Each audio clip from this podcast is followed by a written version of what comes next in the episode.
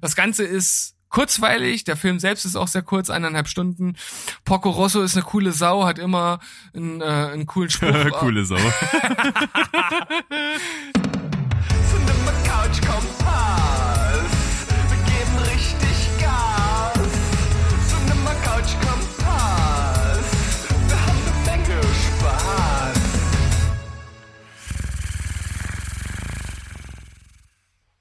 Oh mein Gott, was ist das?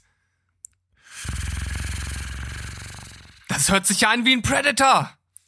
Arnie, wir brauchen dich hier drüben, komm mal her. If it bleeds, we can kill it. Ja, Ja, ähm, das war meine Imitation. Du fandest das gerade beeindruckend, dass das irgendwie so klingt. Ich kann es nicht beurteilen, ich habe den Film immer noch nicht gesehen. ja, nicht nicht 100% authentisch, aber durchaus so, dass man sagen könnte, warum nicht? Ja, habe ich mir auch gedacht. Und wir haben eine schön, ein schönes Intro draus gebastelt und sind jetzt hier mitten in der neuen Folge. Wir grüßen euch. Hier sind wieder Steven und Berg von Steven Spoilberg, euren Lieblingsfilm- und Serienpodcast und mit einer neuen Folge Cinema Couch Kompass am Start. Grüß dich, Steven, wie geht's? Genau. Grüße. Und in dieser Zeit der Krise, der Corona-Krise, ich weiß, du willst das Wort nicht hören, aber ich sag's noch mal, Corona-Krise, ist es eine, ah, das tut so weh in den Ohren. Aber es hat ja wirklich äh, in Anführungszeichen den Vorteil, dass viele ja jetzt einfach zu Hause bleiben müssen und da kann man natürlich viel schauen. Und auch wir haben einiges geschaut, vor allem Serien, wenn ich das richtig überblicke. Und darüber berichten wir äh, euch in diesem Format. Wir geben also kleine Reviews zu den Sachen, die wir gesehen haben. Genau. So machen wir das und wir gehen, äh, ich sag mal, immer aufsteigend in der Wertung vor. Das hat sich irgendwie bewährt und das behalten wir jetzt einfach mal so bei, oder? Ja, und vor allem, ich habe nur krassen Shit. Also bei mir äh, startet das erst ab sieben. Oh, richtig gut.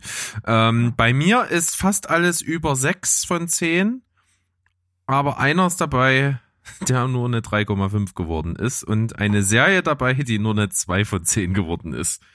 Geil. Dann kannst du direkt mit den beiden Sachen starten. Okay, dann beginne ich mal mit der Serie, die ist noch nicht erschienen zum aktuellen Zeitpunkt. Ich weiß schon, was es ist. ich habe die Ehre gehabt, äh, für den Telestammtisch schon mal reinzugucken. Ich habe die ersten drei Folgen in der Preview gesehen. Und zwar handelt es sich um eine der neuesten Netflix-Produktionen, eine deutsch-österreichische Produktion mit dem Titel Freud, benannt nach dem äh, bekannten Psychologen. Sigi. Sigi, Sigismund. ja, und äh, ich habe mich einfach mal dafür gemeldet, weil ich dachte, okay, da geht's äh, bestimmt um Sigmund Freud, äh, wie der Name sagt, ist zumindest richtig. Also das hat sich bewahrheitet, das kann ich sagen.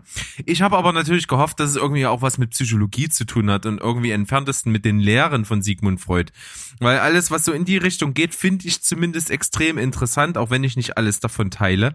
Trotzdem ist das ein extrem interessanter Aspekt und eben jener wird in dieser Serie im Prinzip gar nicht behandelt.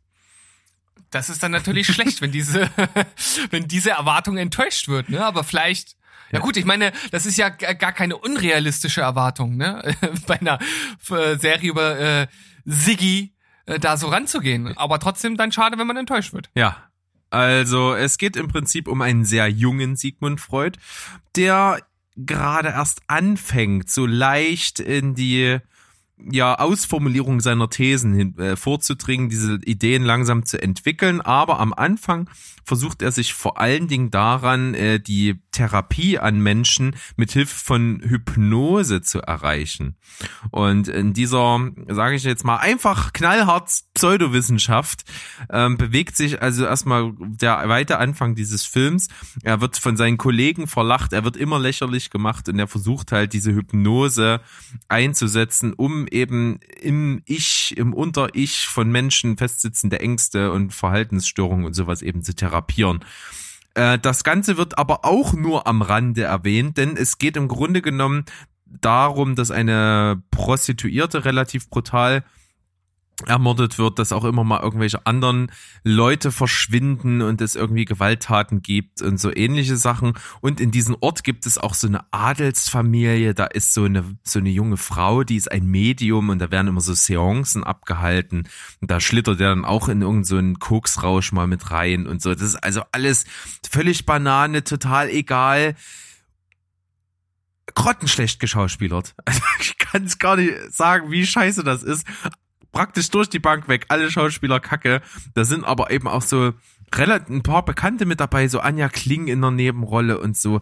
Also da trifft sich wirklich die Creme de la Creme der schlechten deutschen, deutschsprachigen Schauspieler. Das Ganze ist eben auch noch mit österreichischen, österreichischer Mundart gemacht. Also es ist manchmal auch einfach schwer zu verstehen. Figuren sind dadurch und durch die Kostümierung, die echt aussieht wie Karneval zum Teil, nah an einer Persiflage. Generell fand ich es auch nicht spannend. Ich finde es optisch nicht gut umgesetzt. Es gibt praktisch eigentlich keinen Aspekt, den ich gut fand. Ich muss es wirklich sagen. Ich habe die, ich habe drei Folgen äh, verfügbar gehabt, habe mich also ich hätte nie nach der ersten Folge weitergeguckt, nie im Leben. Das war jetzt nur wirklich äh, für, für den Telestammtisch, dass ich mir dachte, komm, äh, guckst du mal drei Folgen, dann kannst du besser was dazu sagen und hab mich durch die drei Folgen gequält und äh, Gott, nein, ich guck nicht weiter. Das, das klingt nicht gut. Das klingt gar nicht gut. Ist echt Du nicht hast- gut. Du, du hast mir jetzt auch so gar keine Lust auf das Ganze gemacht. Nee, also darum, auch? Ich wusste nicht davor bewahren, das zu gucken. ich, ich hatte auch vorher jetzt nicht wirklich äh, Interesse daran. Ich hatte ein bisschen was im äh, Morgenfernsehen darüber gesehen und dachte, das sieht ganz interessant aus, weil es so ein bisschen mystisch und düster aussah, aber das hat mich anscheinend sehr getäuscht. Ja, es ist auch mystisch, aber irgendwie nicht cool mystisch, sondern so, so Hanebüchen bescheuert. Also, ich weiß nicht, keine Ahnung. Und das Witzige war, nachdem ich dich mich dann wirklich durch diese drei Folgen gequält hatte, kam so ein paar Tage später eine E-Mail von dem an, von, von Netflix an mich. Ja, übrigens, es sind jetzt noch fünf weitere Folgen verfügbar. Und ich dachte mir so, no, bitch, kein Bock drauf, ey. Im Leben Oh Mann. nicht. Na gut, ich würde sagen, wir schieben die Serie zur Seite und steigern uns um eineinhalb Punkte für deinen Film, den du gesehen Das hast. stimmt. Also hier Freud 2 von 10. Ich kann es nicht empfehlen. Ich habe keine Lust drauf. Ich kann es aber auch nicht ganz beurteilen. So, Film. Das war jetzt quasi vor dem Shutdown mein letztes Kinoerlebnis, mein letzter Sneak-Film. Ah, ein Film, der eigentlich interessant ist und ich möchte ihn eigentlich gern haben, aber er funktioniert für mich nicht. Und zwar aus folgendem Grund. Der Film nennt sich Suicide Tourist, ist in der Hauptrolle mit dem Mann, den ich auf jeden Fall falsch ausspreche, Nikolai Coster-Waldau, sage ich jetzt einfach mal, er wird aber anders ausgesprochen. Bekannt also als Mr. Königsmörder himself. Und was soll ich sagen? Das ist eine schwedische Produktion. Es geht um einen Mann, den er spielt, der so ziemlich langweilig ist. Er hat auch so wirklich so, so Brille und Schnauzbart und sieht ganz bieder aus und ist so ruhiger Typ, introvertiert. Er hat einen Job bei einer Versicherung und also so richtig standardmäßig. Und du wirst so in sein Leben reingeschmissen und die Inszenierung des Ganzen ist cool bebildert, aber wie das mit den Schnitt, den Kamerabewegungen, den Farben, den Look, den Musikeinsatz gemacht ist, ist einfach ultra einschläfernd. Es ist so stinkend langweilig. Der Film hat mich von der ersten Sekunde lang an gelangweilt. Das, Ja, das ist natürlich schon mal unglaublich schlecht, wenn ein Film einen langweilt, weil äh, in erster Linie soll er einen ja unterhalten. Ja, und die Story ist ziemlich gut. Und ich muss auch sagen, wie die Story umgesetzt wurde im Drehbuch, ist wirklich gut. Aber es funktioniert einfach nicht, weil es so langweilig ist. Es ist äh, nämlich ein Mann, von dem man im Verlauf des Films erfährt, dass er einen ähm, wachsenden Hirntumor hatte, der wohl mal fast weg war, aber es wird eben jetzt dann festgestellt, dass es doch wieder da ist. Und man stellt noch schlimmer fest, dass er ihn also in äh, kürzester Zeit äh, an einer Stelle eben, weil er an einer Stelle im Kopf ist, äh, die äh, bei Wachstum dann wirklich äh, Hirnareale betrifft, also sein, seine Motorik beeinträchtigen wird, sein Gleichgewichtssinn, sein komplettes Leben im Prinzip nicht mehr lebenswert machen wird. Und er beschließt, weil er es aus einem Versicherungsfall von sich kennt, äh, in eine Suizidklinik zu fahren. Also das ist im Prinzip wirklich ein Ort, an dem man sich einmietet, um dann dort möglichst würdevoll, selbstbestimmt äh, zu sterben. Mm, Okay, das ist natürlich schon ein, ein relevantes und auch sehr ernstes Thema. Ja. Ist natürlich äh, in vielen Ländern nicht gestattet, diese Euthanasie, diese aktive Euthanasie. Aber es gibt natürlich Länder, wo das möglich ist. Belgien gehört dazu, die Schweiz gehört dazu und eben auch äh, einige skandinavische Länder. Und äh, in dem Fall ist es eben in Schweden. Und er sagt seiner Frau nichts davon. Er ist einfach eines Tages weg. Über Nacht abgehauen und äh, ja, ist dann dort, meldet sich dort an und äh, wie es dann so der Zufall will, äh, fängt er während der Zeit dort, äh, verbringt dort also mehrere Tage an, auch so ein bisschen an seiner Entscheidung zu zweifeln. Und ja, mehr kann ich jetzt nicht verraten. Das klingt sehr interessant, könnte sehr interessant sein, ist es aber im Endeffekt leider nicht. Und das ist schade. Es ist viel Potenzial da. Auch schauspielerisch holt er mich nicht ab. Es wird ziemlich von ihm getragen und es funktioniert nicht so für mich. Schade. Sehr schade. Deswegen nur 3,5 von 10. Oh, das ist auf jeden Fall eine harte Wertung, aber so wie du es beschreibst, scheint das ja sehr passend zu sein. Man könnte, wenn man es jetzt objektiv bewerten wollte, bestimmt mehr geben und die Pressestimmen haben den Film zum Beispiel durchschnittlich 8,5 von 10 gegeben. Oh. Ähm, aber er Okay. kommt bei mir nicht an. Ich mag diese Machart nicht, die langweilt mich zu Tode. Ja, ne, es gibt immer so Filme, ähm, die manchmal komplett von der Kritikermeinung einfach abweichen bei einem selbst. Und das scheint so einer zu sein. Also, Ja, also ich kann es verstehen, warum man den gut findet. Der, die Idee ist gut, das Drehbuch super, also die, das wird so mit so kleinen Flashbacks äh, immer so dargestellt, wie er so reingekommen ist in so verschiedene Denkweisen und wo so Wendepunkte in seinem Leben waren, wie eben so sein, diese Krankheit so sein ganzes Leben bestimmt und wie er dann so zu Entscheidungen gekommen ist, die dann später wieder Einfluss haben auf sein Verhalten. Das wird wirklich gut strukturiert dargelegt. Das funktioniert. Und auch so ein paar äh, äh, zwischen den Zeilen Begebenheiten, wo, wo man als Zuschauer so ein bisschen mitdenken muss und wo man auch so zwischen in, in so eine Welt von Schein und Sein reingezogen wird. Das funktioniert alles super. Das, das ist echt top. Aber das ist halt nicht sinnvoll, wenn das Ganze halt so völlig langweilig und tröge dargestellt wird. hm.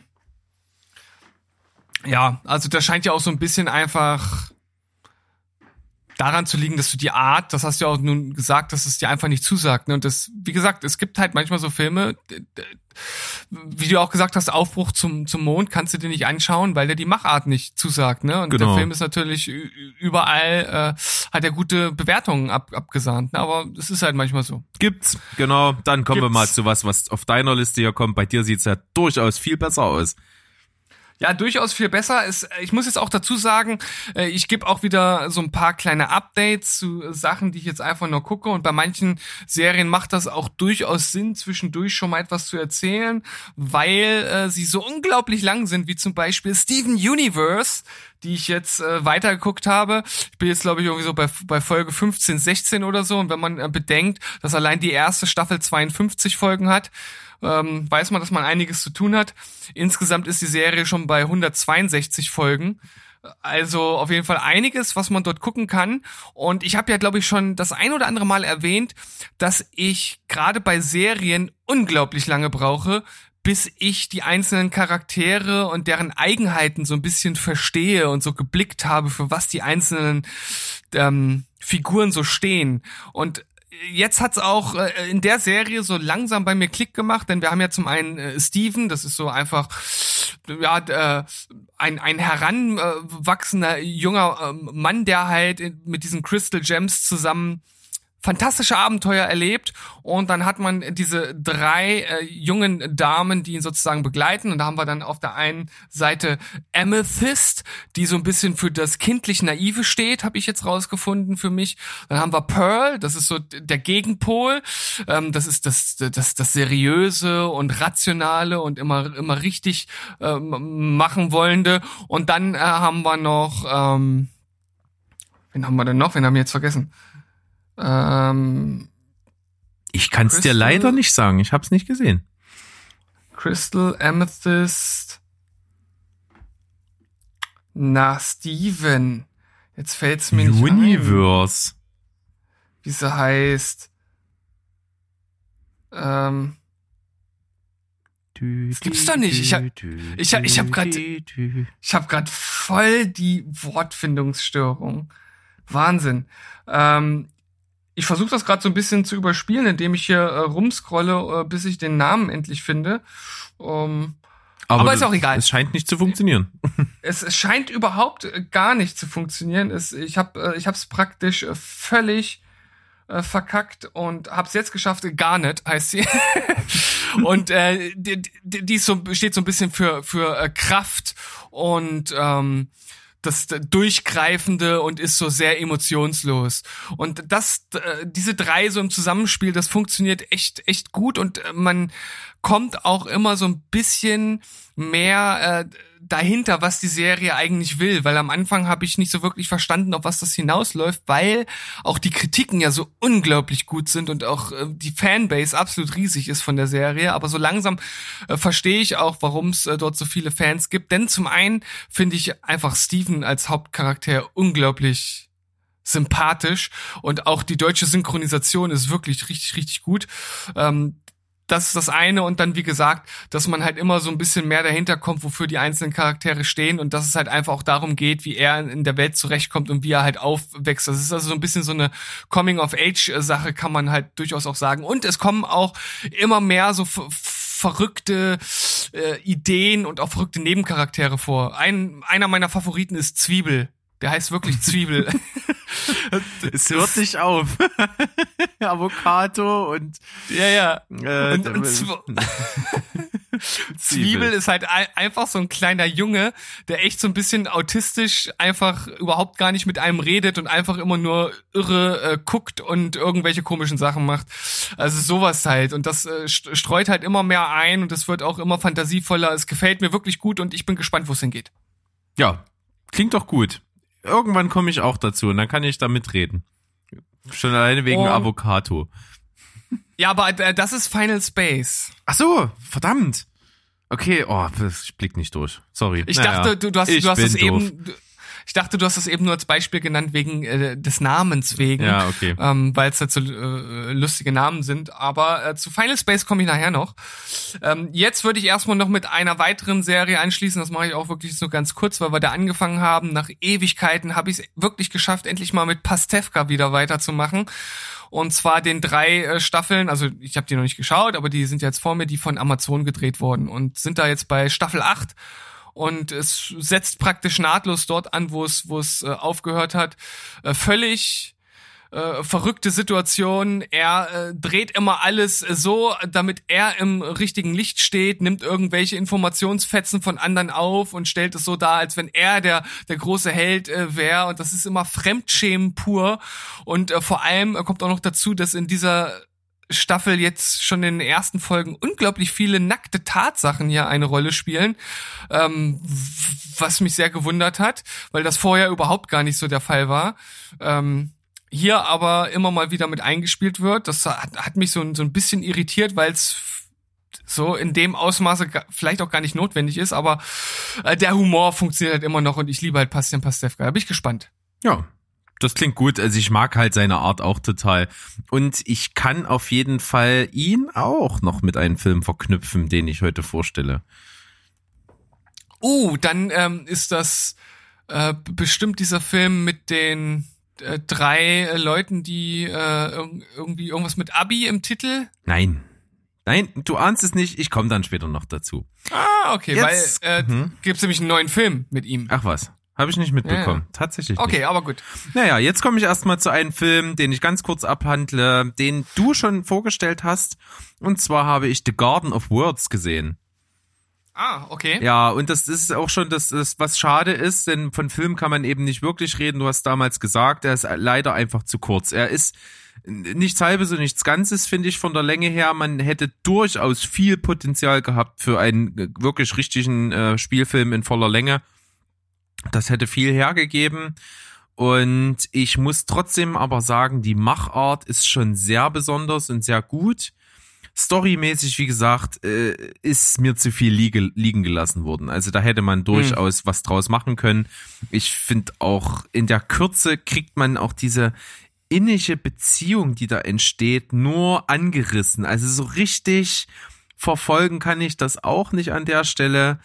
Und was ich sagen muss, es gibt viele, die das so sehen, die auch vor allen Dingen bemängeln, dass es zu kurz ist, die aber absolut gehypt und bezaubert sind von der, von dem Look dieses Films. Und ich muss sagen, es gibt einen Aspekt an dem Look, den ich absolut fantastisch finde und es gibt einen, den ich nicht mag. Und zwar fantastisch ist alles, was nicht Figuren sind. Also die Welt, in der er sich bewegt wird, die Natur, die Räume, die Architektur, die Details. Das ist atemberaubend gut. Das sieht unglaublich geil aus. Das ist so bis ins kleinste Detail. Da werden Mikrokosmen aufgebaut. Das sieht super aus. Aber was mich überhaupt nicht abholt, ist der Zeichenstil der Figuren, der Menschen. Das ist gar nicht mein Fall. Das äh, macht's mir dann irgendwie wieder kaputt. Insgesamt ähm, kommt das alles irgendwie so zusammen. Es sind sehr viele gute Aspekte dabei, einige, die mich eben nicht so ansprechen. Von daher nur leider sechs von zehn bei mir. Naja, gut, aber äh, ich habe mir gedacht, dass das jetzt bei dir vielleicht nicht der, der mega Überfilm wird, aber du hast ja auch die wirklich guten Dinge angesprochen. Also vor allem die Darstellung des Regens ist wirklich ziemlich gut in dem Film und es spielt ja auch eine wichtige Rolle. Also es ist jetzt nicht so, dass er irgendwie einmal irgendwo ein Regenschauer ist oder sowas und das, Steven, warum erzählst du uns das? Nee, also das äh, ist ja schon eine wichtige Rolle. Ja, eigentlich das, Und, das ähm, Kernelement, was alles in dem Film verbindet. Genau, und da ist es natürlich wichtig, dass man das gut darstellt. Aber ich glaube auch, er ist einfach zu kurz. Also er hätte 20, 30 Minuten hätten da echt gut getan. Ja. Gut. Was gibt's bei dir weiterhin? Ähm, also ich muss jetzt sagen, es ist vielleicht nicht ganz fair, was ich jetzt mache, weil ich habe zwei Filme gesehen, die ich nicht ganz gesehen habe, weil äh, dann leider irgendwie ein bisschen was dazwischen gekommen ist und es waren beides ähm, Filme im Fernsehen. Das heißt, ich konnte sie auch nicht via Streaming nachholen. Ähm, bei dem einen Film ist das aber vielleicht gar nicht so schlimm, weil du kannst dort auf jeden Fall auffüllen, weil ich weiß, dass du ihn gesehen und bewertet hast. Und zwar The Circle. Ja, mit Emma Watson. Ja, Richtig. Und ich habe die, ich habe die erste Hä- Hälfte des Films gesehen und fand ihn bis dahin eigentlich, eigentlich sehr gut. So, weil ich die, die Story schon ziemlich cool fand und das natürlich super aktuell äh, ist, was dort äh, so äh, vor sich geht, weil es ja am Ende um dieses ähm, Social Media Unternehmen The Circle es sich dreht, was solch kleine Minikameras, also die sind wirklich so groß wie eine Murmel, die man überall anbringen kann und die letzten Endes äh, trotz der Intention damit Gutes zu tun natürlich auch für die Ausspähung des Individuums eingesetzt werden können und das finde ich schon sehr spannend als Thema. Äh, bis dahin gibt's eine Sache, die mich gestört hat und das ist Emma Watson. Ja, leider, leider. Die hat's wirklich Ja. nicht geschafft, sich so richtig aus dieser Harry Potter Franchise-Ära rauszuspielen. Die sieht unglaublich bezaubernd aus. Die hat auch eine wirklich gute Ausstrahlung so als Mensch, aber so als Schauspielerin hat die mich auch noch nicht so richtig überzeugen können. Also die, die funktioniert für mich in dem Film nicht. Die trägt das halt nicht. Und sie ist halt die Hauptrolle. Und das ist so das, äh, was das Ganze für mich ein bisschen madig gemacht hat. Und du hast den Film ja wirklich nicht gut bewertet, irgendwie 5,5 oder sowas. Ja, genau, richtig. Ich habe jetzt gerade nochmal nachgeschaut. also bei mir war der Film jetzt gerade so bei einer sieben. So, und ich habe mir nicht zu Ende geguckt. Und äh, ich kann es jetzt leider auch nicht mehr machen, obwohl der vor kurzem, bin ich mir recht sicher, war der, glaube ich, noch bei Netflix zu sehen, aber ist da leider wieder raus. Ähm, ist das Ende äh, so schlecht, dass man da nochmal abwerten muss? Ja, ich kann mich wirklich nicht mehr dran erinnern. Das spricht, glaube ich, schon Bände. okay. Das ist das Problem. Also ich weiß noch zu grob, dass der Film mich schon von Anfang an so von der Grundidee zwar interessiert hat, aber irgendwie das für mich nicht funktioniert hat, wie das da so alles verläuft. Und ich fand das auch nicht so nachvollziehbar. Und irgendwie wurde es hinten raus immer schlechter und da war die Luft irgendwie dann komplett raus. Und es war dann irgendwie auch, ich glaube ich, ziemlich Banane. Von daher, Ja, also je- jetzt, wo du auch sagst, äh, so in der Mitte des Films, da gibt's auch so eine Szene, wo sie dann zusammen mit, mit dem Gründer von The Circle, mit Tom Hanks, auf der Bühne ist und sich dann nochmal sozusagen da so richtig für ihn ins Zeug legt. Und das ist so ein Zeitpunkt im Film, wo sie vorher eigentlich schon, schon wirklich sichtbar Zweifel an dem Ganzen hatte. Und dann aber doch nochmal so in die andere Richtung umzuschwenken, das fand ich dann auch schon tatsächlich ein bisschen komisch. Und naja, ähm, da ich den Film jetzt auch in nächster Zeit ja dann nicht nochmal schauen kann, werde ich mir den wahrscheinlich auch nicht dann angucken, wenn es irgendwann mal wieder die Möglichkeit gibt. Deshalb wollte ich ihn jetzt mit reinnehmen. ja, okay. Was ist der zweite Film, den du nur halb geguckt hast? Aber, aber dafür habe ich bei dem Film die zweite Hälfte vom Film geguckt. Und, und die fand ich gut und alle, die den Film kritisiert haben, fanden die erste Hälfte viel besser als die zweite. Das heißt, der Film muss insgesamt richtig gut gewesen sein. Und zwar der Dieb, der Dieb der Worte. Der Dieb der Worte. Sagt dir das überhaupt irgendwas? Äh, ja, irgendwie ja. Und zwar, Aber kann ich gar nicht zuordnen. Der ist äh, schon ein wenig älter, von ähm, 2012. In der Hauptrolle mit ähm, Bradley Cooper. Dann haben wir Olivia Wilde, Zoe Saldana und Jeremy Irons. Oh, das klingt doch nach einem guten, illustren Cast. Ja, und Dennis Quaid. Ah ja, guck an, der steht, das ist aber auch so einer, der spielt irgendwie immer nur so B-Rollen, oder? Ja, das stimmt, aber hier hat er ähm, ja eine wichtige äh, Rolle und äh, zumindest das, was ich jetzt gesehen habe, hat er auch sehr gut gemacht. Und das ist so ein bisschen eine ähm, äh, eine Autorception, wenn man so wenn man wenn man das so sagen möchte. Und zwar geht's um äh, die Rolle von Dennis Quaid, das ist Clay Hammond und der macht eine Lesung zu seinem neuen Roman und in diesem Roman geht's um Rory, gespielt von Bradley Cooper, der wiederum auch ein Autor ist und der in diesem Buch oh, verdammt Sehr gut. Wieder Oh, die Spur nicht gemutet. ich bin aber auch echt manchmal so ein Vollpfosten. Naja, Ja, aber ist nicht schlecht. Das ist ja menschlich, das kann passieren, das lassen wir einfach so drin. Das, das, So. das sorgt für Unterhaltung. Ja, genau. Ähm, er ist auf jeden Fall ein äh, recht erfolgloser Autor, der im Park einfach eine Tasche findet, indem er ein Skript findet. Und das gibt er dann für sein eigenes aus und wird damit dann äh, weltbekannt und ähm, äh, ja, absolut geliebter Autor. Und in der zweiten Hälfte des äh, Films, dort wo ich dann sozusagen einsteige, ähm, sitzt er dann ähm, ist er dann auch wieder im Park und trifft dann auf Jeremy Irons, der dieses Skript ursprünglich mal geschrieben hatte, und zwar zu Kriegszeiten. Und die zweite Hälfte handelt dann sozusagen davon, dass Jeremy Irons als der ursprüngliche Autor dieses Buches sein ähm, Verlust äh, im Krieg, also in Familie und Beziehung. Ich will jetzt nicht zu viel sagen, weil da ähm, dann einiges passiert, was man jetzt vielleicht noch nicht hören will. Und das hat er in diesem Skript verarbeitet und er stellt ihn dann einfach äh, zur Rede und, und, und erzählt ihm einfach, dass er eigentlich der Autor ist, ohne jetzt irgendwas explizit von ihm haben zu wollen. Und Bradley Coopers Rolle hadert dann halt mit sich selbst und weiß nicht so richtig, was er machen soll. Und am Ende geht's dann wieder zurück in die richtige Welt, wo dann Dennis Quaid äh, mit Olivia Wilde über das Buch halt redet. Also klingt, Okay. Klingt, Klingt nach einem Charlie Kaufman-Film. ja, also es ist jetzt nicht so mega abgefahren, wie es vielleicht gerade klingt oder super, super krass verschachtelt. Aber äh, ich fand das äh, irgendwie ansprechend. Ich fand halt auch Jeremy Irons, der hat das äh, irgendwie total gut gespielt und selbst auch Bradley Cooper, den ich zu dem Zeitpunkt ja noch ähm, gar nicht so cool fand, der auch äh, mein Herz erst äh, in, in, im letzten Jahr erobern konnte mit A Star is Born und ja, es ist irgendwie jetzt wahrscheinlich kein absoluter Überfilm, aber ich glaube, das ist so eine kleine Perle, die man sich auf jeden Fall mal angucken kann. Ja, bin ich neugierig geworden. Gucke ich mir bestimmt mal an, wenn ich da mal rankomme. Mach das, mach das. Ja, klingt gut. Bist du jetzt so bei einer 7 bestimmt von 10, Ja. oder? Genau. Ja. Ja, warum nicht? Und wenn die erste Hälfte noch besser ist, dann kann das ja nur aufgewertet werden in, im Gesamtkontext. Oder die erste Hälfte ist so gut, dass man sich dann ärgert. Ja, das haben ja einige tatsächlich geschrieben. Ach so, okay. Ähm, deswegen wundert mich das, weil äh, ähm, ich, ich habe natürlich praktisch einfach nochmal nachgelesen, was die eigentliche Story des Films ist. Und in diesen Beschreibungen wird ja oft das geschildert, was in der ersten Hälfte des Films passiert.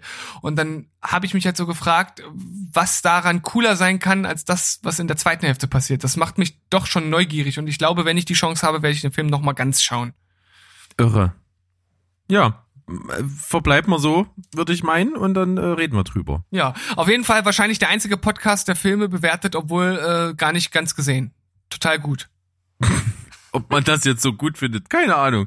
Wir versuchen es einfach weiter und ich komme mal mit meinem nächsten Film um die Ecke und zwar ein Film, von dem ich gelesen habe, dass er nicht gut angekommen ist, obwohl der erste Teil so ein kleiner Überraschungserfolg war. Es ist eine Netflix-Produktion. Der erste Film hieß To All the Boys I Loved Before. So eine typische ähm, Coming-of-Age-Rom-Com. Ähm, den fand ich schon ziemlich gut. Der hat mir Spaß gemacht. Es war so ein schöner beim Frühstück gucken Film, der äh, sogar außergewöhnlich gut war, fand ich, äh, weil vor allen Dingen die Schauspieler gut sind. Alles Jungschauspieler, ziemlich unbekannt, aber machen ihren Job wirklich super. Und die Fortsetzung heißt To All the Boys, PS, I Still Love You. Und ich finde den tatsächlich echt gut. Vor allem finde ich den gut, weil immer noch die Schauspieler, die sind ja dieselben, wirklich gut sind. Also man sieht, glaube ich, in äh, langjährigen deutschen Schauspielerproduktionen oft wesentlich schlechteres, als was dort bei wirklich so jungen Schauspielern, die gerade am Anfang ihrer Karriere stehen, abgeht das ist stimmig, das funktioniert. Da sind, da merkst du, da sind Leute dahinter, die genau gucken, ob das funktioniert, was da gezeigt wird, ob die Szenen stimmen, ob die Dialoge irgendwie passen, dass das alles irgendwie rund und hip und modern wirkt, damit es halt auch wirklich diese Netflix-Generation ansprechen kann. Das funktioniert schon mal sehr gut und was halt für mich das eigentlich das absolute Highlight äh, war, was den Film über so einen Durchschnittswert hinausgehoben hat, war einfach, dass es ein absoluter Color Porn ist. Es ist, ist so geil. Beschreib das mal mit deinen blumigen Worten. Was ist ein Also es Color ist- Porn? Quietschbunt, aber so stilvoll, so stimmig. Also die Szenenbildner, die diesen Film gestaltet haben und die Leute, die diesen Look kreiert haben des Films, sind absolute Künstler. Ist genau mein Ding. Du findest in 95% der Bildeinstellung immer, wirklich 95%, das ist wirklich viel, in der kleinsten Bildeinstellung findest du immer einen Kontrast zwischen Gelb und Blau. Hm. Das klingt jetzt banal, aber da, hat- das ist mir ziemlich am Anfang des Films aufgefallen und dann war es mir einfach so eine Riesenfreude, in jeder, in jeden Schnitt, nach jedem Schnitt zu gucken, wo ist jetzt Gelb und Blau.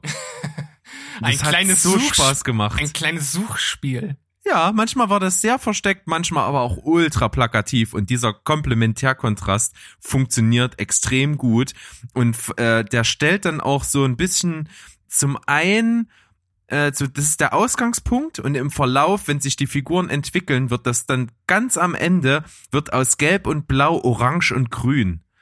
Mm, okay. Das ist also aus, aus der Sicht, aus künstlerischer Sicht und wie die ganzen Sets aufgebaut sind, was für Möbel da stehen, wie die angerichtet sind, was da für Deko-Elemente, äh, Stoffe, alles, was da so irgendwie da ist, knallt und bunt, das ist eigentlich überladen, aber unglaublich stilvoll und geordnet und sieht einfach geil aus. Das hat mich total beeindruckt, wird vielleicht manch anderer überhaupt nicht so sehen, aber das hat mir riesen, riesengroßen Spaß gemacht. Sieht super aus, ist aber ähm, abgesehen davon jetzt eine relativ simple Love Story, wird wahrscheinlich einen dritten Teil geben und ähm, hat mir Spaß gemacht. 7,5 von 10. Na, da hast du jetzt hier wieder die Rom-Com-Fans, hast du jetzt, hast du wieder eingesackt. Ja, die habe ich im Sack. Leute, die man im Sack hat. Ja, sehr schön. Äh, dann soll ich weitermachen. Ja, bitte. Ich habe den nächsten Ghibli-Film geguckt. Und zwar habe ich äh, Porco Rosso geschaut. Ja, okay. Und Mit dem, mit dem Schweinedetektiv. ja, das ist kein, das ist kein Detektiv, das ist ein, ähm, ein Luftpilot, also ein, ein, ähm, ein Kopfgeldjäger. Ah, okay. Hm? Und äh, das erste, was natürlich auffällt, wenn der Film halt startet, äh, als japanische Produktion von 1992, der spielt in Italien, im faschistischen Italien von 1920. Das ist schon mal total besonders. Das ist mal eine. Kombination, ne? Ja. Und Marco Paget, so heißt er eigentlich, der wurde irgendwann, das wird auch nicht aufgeklärt im Film, ähm, ja, verwunschen und hat seitdem sozusagen diesen Schweinekopf und hat früher mal fürs Militär gearbeitet und ist jetzt Kopfgeldjäger und kämpft vor allem auch gegen immer wiederkehrende, äh, ich sag mal, eine Protagonistengruppe, die oft in äh, Ghibli-Filmen auftreten, gegen Piraten, die auch hier wieder ein großen Platz einnehmen. Und ähnlich wie bei das wandelnde Schloss sind auch hier die Piraten ähm, gar nicht so böse, wie sie erst erscheinen. Die werden immer sehr sehr positiv und äh, sehr so menschlich dargestellt. Das ist auch hier wieder der Fall. Kann man durchaus auch drüber diskutieren, ob das äh, bei Piraten jetzt jetzt so sinnvoll ist oder nicht. Aber wenn man das einfach mal so annimmt, machen die einfach einen guten äh, Konterpunkt so zur, zur, zur Story halt aus.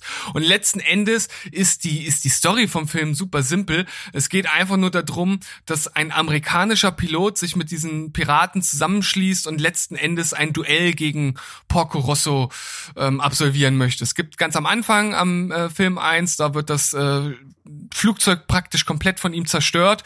Und dann gibt's eine ganze Sequenz, wo es einfach nur darum geht, dass das Schiff wieder aufgebaut wird. Er hat also seinen Haus- und Hoftechniker, zu dem er dann halt äh, geht. Und der hat eine ganz junge, begabte äh, Enkelin, die dann dieses Schiff ähm, zusammenbaut. Auch wieder ein wiederkehrendes Motiv, ein starkes Frauen, ähm, ein starkes Frauenbild. Äh, diese äh, ganze Werkstatt besteht nur ähm, aus äh, einer großen äh, Frauen, äh, aus einem großen Frauenanteil, die zu dieser Familie gehören, die halt dieses Schiff dann letzten Endes wieder mit zusammenflicken. Und dann gibt's natürlich das äh, Duell am Ende und das Ganze ist kurzweilig. Der Film selbst ist auch sehr kurz, eineinhalb Stunden. Porco Rosso ist eine coole Sau, hat immer einen, äh, einen coolen Spruch. Coole Sau. ja, äh, hat immer einen guten Spruch äh, auf, auf Lager und das ist äh, Und einen schönen Schnurrbart. ein schönen Wenn ich das Schnurrbart. hier so auf dem Bild so sehe. Gefällt mir. Und ja, das ist ein schöner Abenteuerfilm für zwischendurch. Also hat mir auf jeden Fall sehr viel Spaß gemacht. Ist jetzt kein äh, Meisterwerk, gehört nicht zu den besten Filmen. Hier hat auch ähm, ähm, der Hayao Miyazaki sich äh, ein bisschen selbst äh, verwirklicht, denn er ist ein riesiger äh, Flugfan und ähm, das konnte er hier natürlich auslassen. Ja, das klingt schön. Das klingt wieder nach absoluter Hingabe, wie man so diese Filme damals gemacht hat, äh, zu einer Zeit, in der das noch gar nicht so häufig der Fall war. Von daher klingt das interessant. Ja, äh, 7,5. Ach, guck an. Schön. Dann ähm, komme ich mal zu meinem nächsten Film. Da bleibe ich auch bei 7,5. Ich nehme das schon mal vorweg. Ich habe einen Film geschaut, der äh, die im letzten Jahr 2019 oder beziehungsweise ja ähm, 2000 doch 2000, nee 2020 waren die Golden Globes von 2019 Film. Genau, er hat den Golden Globe gewonnen für das Best, den besten Animationsfilm. Ich habe Mr. Link gesehen. Ein völlig verrücktes Abenteuer. Ah, okay. Ja, ist von Leica gemacht und wer weiß, was Leica ist, es ist nämlich die Schmiede für exzellente Stop-Motion-Technik. Die haben viele super Filme gemacht und hier enttäuschen sie nicht. Die haben also das, das Stop-Motion-Animationsgame durchgespielt. Ja, das ist so. Auf jeden Fall. Das mit, ist, mit Highscore für bis der Regler explodiert. Ja, aber, also, das ist, klingt jetzt blöd, aber das ist so gut, dass es sich gar nicht mehr wie Stop Motion anfühlt in Hm. vielen Szenen. Also, das, man könnte es echt eine Spur grober machen. Das ist so fein, was die da teilweise produzieren, dass man wirklich denkt, man hat einen ganz normalen Animationsfilm vor sich. Das ist so ein schon so ein bisschen kleiner Kritikpunkt, weil äh, es fühlt sich nicht mehr ganz so an. Natürlich siehst du bei vielen besonders schnellen Szenen, wo viel Bewegung drin ist, siehst du das natürlich, dass es Stop Motion ist, aber bei vielen anderen Szenen eben nicht. Und äh, die Story ist eigentlich ganz witzig. Das macht eigentlich äh, viel Spaß. Das hat man in ähnlichen Formen schon öfter gesehen. Es geht um einen Entdecker. Das ist so ein so ein reicher Playboy, der äh, einfach versucht, irgendwie in diese Liga aufzusteigen von so einem Gentleman's Club, der so Typen hat, die eben so Entdecker sind und äh, verschiedene Kreaturen auf der Welt halt erschossen haben und als Trophäe nach Hause gebracht haben und eben dann eben mit ihren Abenteuergeist in diesen Club da aufgenommen wurden. Und er buhlt immer um diese Kunst da auch aufgenommen zu werden seinerseits. Und der hat immer ein bisschen Pech, er hat auch immer am Anfang so einen dusseligen Gehilfen. Und gleich die erste Szene ist, wie er versucht, das Monster von Loch Ness, Nessie, eben äh, zu fotografieren und das geht auch irgendwie furchtbar schief und er wird wieder zum Gespött und sein, äh, aber seine Lust eben äh, ist immer nicht durch Rückschläge dann getrübt, sondern er äh, hat immer wieder neuen Lebensmut, das durchzuziehen. Das ist so die Grundausgangssituation. Und dann kommt es eben dazu, dass er äh, versucht, weil er einen anonymen Brief bekommt, den Bigfoot zu finden, den Sasquatch. Mhm. Der das Missing Link ist, also das fehlende Glied zwischen Mensch und Affe und deswegen äh, Mr. Link. Verstehst du? Oh, ist ja voll deep, ey. Ja, richtig deep. Ähm, das funktioniert aber sehr gut, weil genau dieser diepe Witz im Film selber angesprochen wird. Ähm, denn er reist auf einmal in, in die USA und trifft dort ganz schnell auf diesen Sasquatch, der sich als gebildeter, kultivierter Geselle herausstellt, ähm, mit dem er dann eben äh, ins Gespräch kommt und es stellt sich raus, er selber hat diesen Brief an ihn geschickt, um entdeckt zu werden, denn er fühlt sich sehr, sehr einsam, er wird äh, gefürchtet, die Leute meiden ihn und er möchte eigentlich nur Gesellschaft haben, weil er keine Artgenossen mehr hat. Oh. Und da bittet, bittet er den Forscher, mit ihm in den Himalaya zu reisen, um dort die Yetis zu finden, die er glaubt, äh, äh, von seiner Art sind und bei denen er leben möchte. Das ist ja, das ist ja total emotional. Ja, das ist auf jeden Fall eine sehr, sehr schöne Geschichte. Und äh, der Hauptdarsteller in diesem Film, Sir Lionel Frost, wird im Original gesprochen von Hugh Jackman und im Deutschen wird er gesprochen von Christoph Maria Herbst. Das macht also schon echt viel Spaß, kann man wirklich sagen. Und äh, der Mr. Link, also der Sasquatch, der kann auch sprechen, ist wie gesagt sehr gebildet, der wird im Original gesprochen von Zach Galafianakis. Aber im Deutschen killermäßig geil von Bastian Pastewka. Sehr gut. Und Christoph Maria Herbst und Bastian Pastewka in diesem Film, das ist einfach eine Lecke. Das ist so geil. Und deswegen wirst du den Film auch 100 pro mega abfeiern. Also das, du merkst Pastewka und dieser echt, der ist zwar gebildet, dieser Sasquatch, ja, aber der hat sein Wissen nur aus Büchern. Der ist völlig sozial fremd. Der nimmt alles, was man zu ihm sagt, richtig wörtlich. Also so Umgangssprache und Ironie, Ironie rafft er gar nicht. Und da kommen so tollpatschige Situationen zustande, dass du halt irgendwann nicht mal mehr den Sasquatch, sondern immer nur noch Bastian Pastewka siehst. Okay, der wird geguckt. Hass Ja, mich. Da, das, äh, glaube ich, macht vor allen Dingen dir großen, großen Spaß. Darüber hinaus, wie gesagt, krass geil animiert. Das funktioniert super gut. Da steckt extrem viel Arbeit 100 pro drin. Sonst ist es eine ganz normale Abenteurer-Story. Sehr kurzweilig gemacht. Viel guter Humor. Vor allen Dingen durch die beiden hervorragenden äh, Synchroniseure in dem Fall. Kann man sich angucken. 7,5 von 10. Ah, okay. Ich glaube, wenn ich dort den Bastian Pastewka-Bonus draufpacke, kann das noch ein bisschen höher gehen.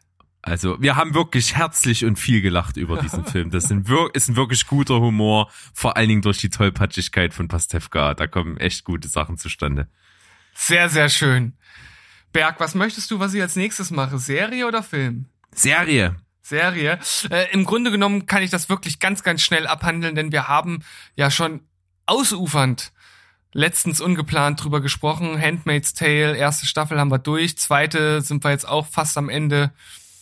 Und ich muss sagen, es ist eine wirklich gute Serie und ich würde trotz auch meiner Kritik, die ich schon geäußert habe, jeden dazu ermuntern, sie zu schauen, denn sie ist qualitativ von allem, was man objektiv äh, beobachten kann, äh, wirklich äh, herausragend gut. Ich habe ja gesagt, mein Hauptproblem äh, ist halt, dass ich einfach diese diese Utopie, diese Utopie, diese Ausgangssituation einfach nicht so richtig annehmen kann. Und das war vor allem am Anfang der ersten Staffel der Fall. Und jetzt sind wir ja schon äh, ja fast am Ende der zweiten Staffel und so langsam komme ich da so ein bisschen rein und fange einfach an, das halt zu akzeptieren. Und das macht mir auf jeden Fall mittlerweile mehr Spaß als am Anfang. Und es wird ähm, auf jeden Fall immer interessanter und man muss halt in der Stimmung für so eine Serie sein, weil sie, und das hatte ich auch schon gesagt, immer Richtung Magengrube geht und es halt relativ wenig Hoffnungsschimmer gibt. Wobei ich das Gefühl habe, dass in Staffel 2 da mehr von gestreut werden. Zumindest Mhm. da, wo, wo wir jetzt sind. Ja. Und Ja, das ist auf jeden Fall äh, sehr interessant, das, wie du das so siehst, aber trotzdem schön, dass du nicht umhin kommst, die Qualität halt äh, zu loben, weil man eben nicht drum rumkommt. Ja, also das ist, wie gesagt, also mittlerweile ähm, gucken wir das eigentlich auch be beständig weiter, haben halt auch schon wirklich Lust und ich äh, muss auch einfach dem Tribut zollen, dass die erste Staffel halt auch einfach handwerklich so extrem gut ist und das man einfach, wenn man davon ausgeht, okay, man nimmt diese Grundsituation an, du sagst, du findest das alles äh, extrem nachvollziehbar und gut dargestellt. Ich find's auch, also mir fehlt das bis jetzt auch immer noch. Ähm, bei, wir sind glaube ich, äh, drei Folgen fehlen noch in der zweiten Staffel. Fehlt mir immer, immer noch so nach, nach wie vor, dass ich das jetzt irgendwie realistisch oder nachvollziehbar ansehen könnte. Aber wenn man das halt annimmt, gebe ich der ersten Staffel acht von zehn Punkten. Schön. Sehr, sehr gut. Na dann, ähm, geht's bei mir weiter. Ich habe noch einen Film, den ich schon länger mal auf der Watchlist hatte und ich bin da eigentlich mehr oder weniger drauf gekommen, dass ich den endlich mal gucken will. Dass äh, wir beide ja ein Riesenfan von Bill Murray sind und ich auch ein großer Fan von den äh, vor allen Dingen jüngsten Werken von ähm, Wes Anderson bin. Und ich dachte mir, wenn man sich immer mal so mit Bill Murray beschäftigt, kommt ein rein optisch immer mal wieder um die Ecke, dass er da so dasteht mit so einem Seemannsbart und so, ein, in so einer roten Mütze. Und ich fand das immer so cool. Und da gibt's so ultra viele Bilder, die da drauf sich beziehen. Und das äh, spielt alles auf den Film Die Tiefseetaucher an.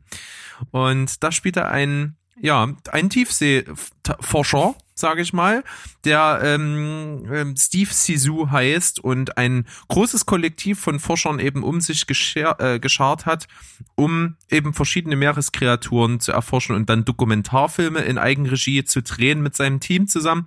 Er hatte einen Partner, und dieser wird bei der, äh, dem Erforschen eines Jaguar-Hais, wie er ihn nennt, eben von diesen gefressen und seitdem schwört er Rache diesen Hai und er sammelt eben äh, dann Geld, um diese Expedition zu starten, um wieder auf den Hai zu treffen und den Tod seines Freundes zu rächen. Das ist eigentlich so die Grundstory, klingt bisschen Banane, ist es auch. Der ganze Film ist extrem spleenig. Der hat aber dafür einen absolut eigenen Stempel der im Prinzip das ist, wofür man Wes Anderson jetzt kennt, äh, in Richtung so sein, sein neuester Film, äh, Friends Dispatch, wie das schon aussieht, oder eben Grand Budapest Hotel, Moonrise Kingdom. Das sind also alles so ähm, die ausgefeilten Nachläufer von diesem Film der äh, hat da so diesen Stil schon sehr prägend äh, gehabt. Und was ich cool finde, ist, dass in dem Film das auch wirklich so rüberkommt, was halt in der Realität auch ist, dass dieser Steve Sisu und dieser Look mit dieser roten Mütze und dass das alles so optisch so gehypt wird, das kommt im Prinzip aus dem Film, weil das ist eine Marke in dem Film. Dieses Kollektiv, dieser äh, Seeforscher, das ist halt alles so so äh, einheitlich mit Corporate Identity gemacht. Also jeder, der dazukommt, kriegt denselben Jogginganzug in diesen dunkel hellblauen Farben und jeder kriegt so eine Mütze. Und das ist alles so ein Running Gag immer, dass das alles so einheitlich ist. Und das äh, funktioniert, das ist sehr liebenswert, sehr verrückt, sehr durchgeknallt, sehr chaotisch, vor allen Dingen handlungsmäßig ist es also wirklich absolut äh, nicht nachvollziehbar eigentlich, was da so alles passiert in dem Film. Aber das ist ja auch oft der Fall. Es ist alles ein bisschen surreal. Ist aber sehr liebenswert und einzigartig. Deswegen 7,5 von 10 und Bill Murray muss man sowieso lieben. Ja, da sagst du auf jeden Fall was Richtiges. Ich habe den Film auch gesehen, allerdings vor Ewigkeiten. Also im Grunde genommen, ja, praktisch als er damals rauskam. Und treue Zuhörer wissen ja, ich bin auch kein riesiger Wes Anderson Fan und damals konnte ich den Film überhaupt nicht wertschätzen. Also ich ich habe den gesehen und ich glaube, ich fand ihn damals nicht gut. Ich kann mich auch an nichts mehr erinnern. Ich glaube, jetzt wäre es trotzdem anders, weil ähm, ich einfach natürlich zum einen Wes Anderson als Filmemacher an sich einschätzen kann und weil natürlich Bill fucking Murray in der Zwischenzeit äh, immer mehr an Gunst bei mir gestiegen ist, weil ich natürlich auch mich mehr für Filme interessiert habe. Ja, und der hat natürlich ultra viel Screentime. Der Film baut auf ihm auf und auf seiner Figur Steve Sisu. Und ähm, das ist äh, ultra stylisch, das macht Spaß. Es sind coole Leute mit dabei und es ist schon atemberaubend, was äh, Wes Anderson an äh, Ensemble da vor sich hat. Also was wer da alles mitspielt. Willem Dafoe ist wieder mit dabei. ne? Willem. Dafoe! ja, den müssen wir bringen. Wenn der mit dabei ist, äh, kann man nichts machen. Kann man nichts machen. Ja, da sind also wieder unglaublich viele Leute mit am Start. Kann man sich mal angucken, muss man aber drauf stehen, ist halt wirklich speziell. Ja, wirklich speziell ist vielleicht der nächste Film, den ich habe jetzt nicht, aber äh, ich finde äh, schon auf jeden Fall ganz interessantes Konzept. Und zwar äh, ist es der nächste Anime nach Porco Rosso, den ich geschaut habe. Es ist kein Studio Ghibli-Film, sondern eine Netflix-Eigenproduktion mit dem Namen Flavors of Youth. Hm. Habe ich noch nie gehört. ist eine japanisch-chinesische Koproduktion.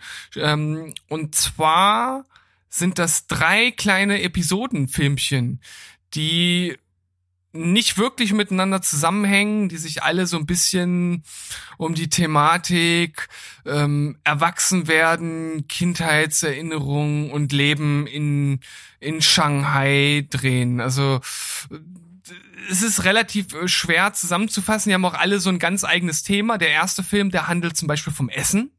Also da geht es um einen, einen Ich jungen, bin dabei. Ja, da habe ich mir gedacht. Und das ist auch wirklich, also der fängt halt direkt an, äh, wie gezeigt wird, wie ein, wie so eine typische Reisnudelsuppe zu, äh, zu, zubereitet wird. Ich habe den Namen jetzt vergessen, wie das Gericht halt heißt, ähm, aber das, das sieht schon wirklich äußerst schmackhaft aus. Also da läuft einem direkt das Wasser im Mund zusammen und das ist auch sozusagen das Hauptelement dieser ersten Story. Es geht halt also um einen Jungen, der damals mit seiner Großmutter immer diese Nudeln halt gegessen hat und dann erzählt er halt, wie er ähm, wie er die äh, damals in seinem Dorf bei einem ganz bestimmten Koch gegessen hat und äh, wie er dann älter wird und sich das alles verändert, aber immer wieder diese Erinnerungen an früher halt damit reinspielen. Also halt dieses Element als als Kindheitserinnerung und da wird dann letzten Endes so, ein- so ein Bogen geschlagen und ähm, das ist halt ja total wie, wie soll ich das beschreiben? Nicht nicht romantisch, aber so total Träumerisch. träumerisch, ja, das beschreibt es ganz gut, dass auch die Musik äh, unterstreicht das halt total. Also es gibt halt ganz wenig in dieser Episode, wo keine Musik im Hintergrund läuft, sondern es ist immer so recht fröhliche oder so ganz leicht melancholische Klaviertöne, äh, die dann da so spielen, aber trotzdem immer mit so einem wohligen Gefühl. Äh, ist nach, ich glaube, 15 Minuten oder so ist die, ist die schon vorbei. Die hat mich schon ganz gut unterhalten, ohne dass es was Außergewöhnliches war. Ja. Dann Okay. kam die, dann kam die zweite Folge und die fängt erstmal so an, äh, ja, da geht's dann halt um um Model, äh, was schon ein bisschen älter ist, aber ohne jetzt ein richtig altes Eisen zu sein, aber im Model-Business halt schon relativ alt ist und die zusammen mit ihrer mit ihrer Schwester wohnt und äh, sie hat halt ihre Schwester mit aufgenommen und die ist halt Schneiderin und irgendwie haben die sich so ein bisschen auseinandergelebt und sie kommt aber auch in ihrer Modelwelt nicht so klar, weil sie von jüngeren Models verdrängt wird und ich war nach einer Zeit dann drin und dachte, ja, ist doch eigentlich gar nicht so schlecht. Und dann kommt halt hinten raus so dieser Story-Twist und so ein bisschen äh, die Aussage der Story und die fand ich halt mega scheiße. Also das hat für mich die ganze Story halt extrem runtergezogen, weil bis zu dem Zeitpunkt war die Story auf einem richtig guten Punkt und sie hätten eine total gute Aussage machen können und die Aussage, die sie dann gemacht haben, fand ich blöd. Also hat mir dann hat mir das so ein bisschen runtergezogen. Das war schade. Und dann kommt die letzte Folge und die war auch mit Abstand äh, die beste. Im Grunde genommen eine relativ simple Liebesgeschichte, wo es darum geht, dass sich halt zwei, ja, zwei Jugendliche darüber so richtig kennenlernen, indem sie sich gegenseitig Tapes aufnehmen und die dann halt sich anhören. Und ähm, dann kommt's halt an einen Punkt, wo sie die Schule wechseln und das Mädel ist halt ja schon hochbegabt so ein Stück weit und will halt auf eine Schule, wo man halt einen Aufnahmetest machen muss und den schaffen nur ganz wenige und er probiert's dann auch und naja, wie es dann weitergeht, will ich jetzt noch nicht verraten, aber ich fand dann am Ende auch so, wenn man in Anführungszeichen sagen möchte, den Twist dann auch eigentlich ganz cool und man hatte dann ganze Zeit so ein wohliges Gefühl und das passte halt total gut zusammen und wirklich ähm, die längste und auch beste Episode des Films. Und äh, der würde ich eine 9 geben, der ersten Episode würde ich eine 8 geben und der Folge dazwischen habe ich dann so eine ja, 6,5 noch so gerade so gegeben. Aber letzten Endes äh, lande ich dann bei einer 8. Ja. 8 Ja. ins, insgesamt. Also ich fand es auf jeden Fall sehenswert. Geht auch insgesamt gar nicht so lang, nur 114 Minuten. Hm. Spricht mich auch sehr an, muss ich sagen. Irgendwie bin ich neugierig geworden, da könnte ich durchaus mal einen Blick riskieren. Hab auch so ein bisschen Fable für so Episodenfilme, finde ich ganz cool. Wollte ich mit dir auch mal eine die 10 Folge machen. Sind dir wieder keine eingefallen, toll. ähm, Jetzt habe ich ja, einen. siehst du, jetzt hast du ja schon mal einen. Super. Dann sammel mal noch ein bisschen. Okay, Flavors of Youth. 8 von 10, äh, klingt interessant. Habe ich ähm, durchaus Bock drauf. Dann würde ich sagen, machen wir das nächste, was bei mir kommt, äh, zusammen, oder? Äh, wir haben die erste Hälfte der vierten Staffel Rick and Morty geguckt. Ja, ja, oh, habe ich gar nicht mehr aufgeschrieben hier. Ja. Siehste, guck an. Guck an. Ähm, ja, fünf Folgen an der Zahl, das muss ich jetzt mal ein bisschen kritisieren. Ne? Also es sind, wir reden hier von einer Serie, dessen Folgen so 20 Minuten Länge haben. Wir warten hier zig Jahre auf eine vierte Staffel, nachdem der Hype und die Fanliebe ins Unermessliche gestiegen ist. Und dann fängt man an, eine zehn Sta äh, Folge lange Staffel einfach nochmal in zwei Teile aufzusplitten. Also das finde ich jetzt irgendwie ein bisschen albern. Es ist halt einfach nur Trend, das ist einfach nur, weil es die anderen auch machen. Also wie du sagst, so wirklich Sinn macht's nicht. Außer man ist noch nicht fertig mit der Produktion. Weiß ich nicht, ob das vielleicht ein Grund sein könnte. Aber Ja, aber ich sag mal, bei anderen Serien hat's ja zumindest irgendwie immer noch so einen Sinn, so ein Mid-Season-Finale zu haben, siehe The Walking Dead zum Beispiel, da gibt's halt schon irgendwie so einen Cliffhanger und so einen Höhepunkt irgendwie zur Mitte der Staffeltrennung, aber hier ist das ja gar nicht der Fall. Es sind halt einfach fünf Folgen und es sind fünf Folgen und fertig. So. ja. Und die Folgen sind natürlich auch wieder verrückter. Also eine ist äh, verrückter als die andere. Man kann das auch gar nicht so wirklich wieder in Worte fassen, weil das teilweise so abgefahren ist. Egal, ob es jetzt um äh, Ricks geheimes stilles Örtchen äh, sich dreht und darüber eine ziemlich ausufernde Geschichte gedreht wird oder ob äh, irgendwelche äh, Rubine oder oder Kristalle einem die Zukunft voraussagen und je nachdem, wie man sich gerade in dem Moment verhält, verändert sich die Zukunft, woraus man wirklich viel machen kann und auch die Folge viel gemacht hat, über noch ganz viele andere verrückte Dinge. Also das ist wieder grandios, es hat mich super unterhalten. Ich kann kaum, ich kann es kaum erwarten, bis die nächsten Folgen kommen. Ja, da bin ich im Grunde genommen total bei dir und ich finde es halt, bei Rick and Morty finde ich das bemerkenswerteste ein Aspekt, den ich schon mal, glaube ich, hier im Podcast angesprochen habe. Ich finde es gefährlich und gleichzeitig halt auch absolut beeindruckend, wenn Filme oder Serien die Prämisse haben, dass man alles machen kann. Es kann im Grunde alles passieren, es kann in jede Richtung gehen, du kannst, es gibt eigentlich keine Tabus. Und das ist Fluch und Segen zugleich. Ich finde, das hat zum Beispiel bei dem Film Lucy damals mit Scarlett Johansson überhaupt nicht funktioniert. Da Ja. hat man aus dieser Prämisse, man kann alles machen, irgendwie nur Scheiße gemacht, fand ich.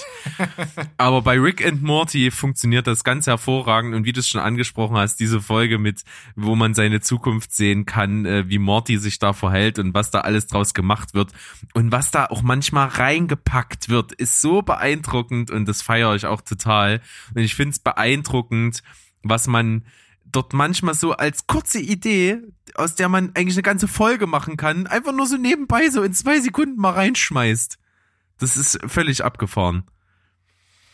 Ja, wie du, wie du sagst, also man äh, kann viel machen, es wurde viel gemacht und bei der Serie geht das praktisch immer gut und äh, wir kriegen hier die absolute Überdosis an, an Nerd und Verrücktheit. Also das ist wirklich klasse, es macht Spaß. Wie gesagt, ich kann kaum warten, bis es weitergeht. Jo, 8,5 von 10 bei mir bis jetzt.